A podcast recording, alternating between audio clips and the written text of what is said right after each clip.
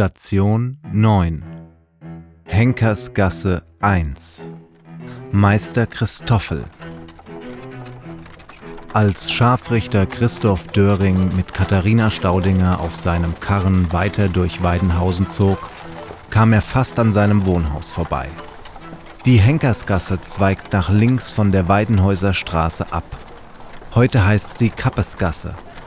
Und an ihrem Ende, im Dachgeschoss der Nummer 1, wohnten fast 200 Jahre lang die Marburger Scharfrichter. Ihre Amtswohnung lag damit am Rande der Stadt möglichst weit weg von den Handwerkern des Viertels, die einen weiten Bogen um den Henker machten. Scharfrichter galten nämlich als unehrlich und waren gefürchtete Außenseiter. Viele Gasthäuser gaben ihnen weder Bier noch Bett. Selbst ihre Kinder hatten kaum eine Chance, in andere Berufe zu wechseln. Die Dörrings bildeten eine Scharfrichterdynastie und Meister Christoffel, wie Christoph Döring genannt wurde, übte sein Amt 40 Jahre lang aus. Mit seinem roten Mantel war er schon von weitem zu erkennen. Er folterte und tötete nicht nur, sondern er schlug auch streunende Hunde und beseitigte Tierkadaver. Er musste mehrere Tötungsarten beherrschen, vor allem das Enthaupten, aber auch das Erhängen, Rädern, Verbrennen Ertränken und Vierteilen.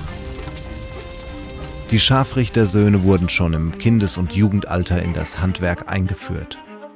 Die schwierige Kunst des Köpfens mit dem schweren Richtschwert übten sie an Hunden und Schweinen.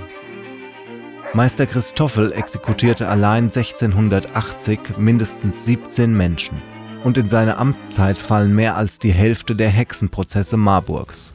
Er verbrannte, enthauptete oder erhängte mindestens 13 angebliche Hexen. Eine Frau starb unter seiner Folter. Besonders makaber, sowohl die Kosten für die Tortur als auch die Henkersmahlzeit und das Material für den Scheiterhaufen musste aus dem Vermögen der Hingerichteten bezahlt werden.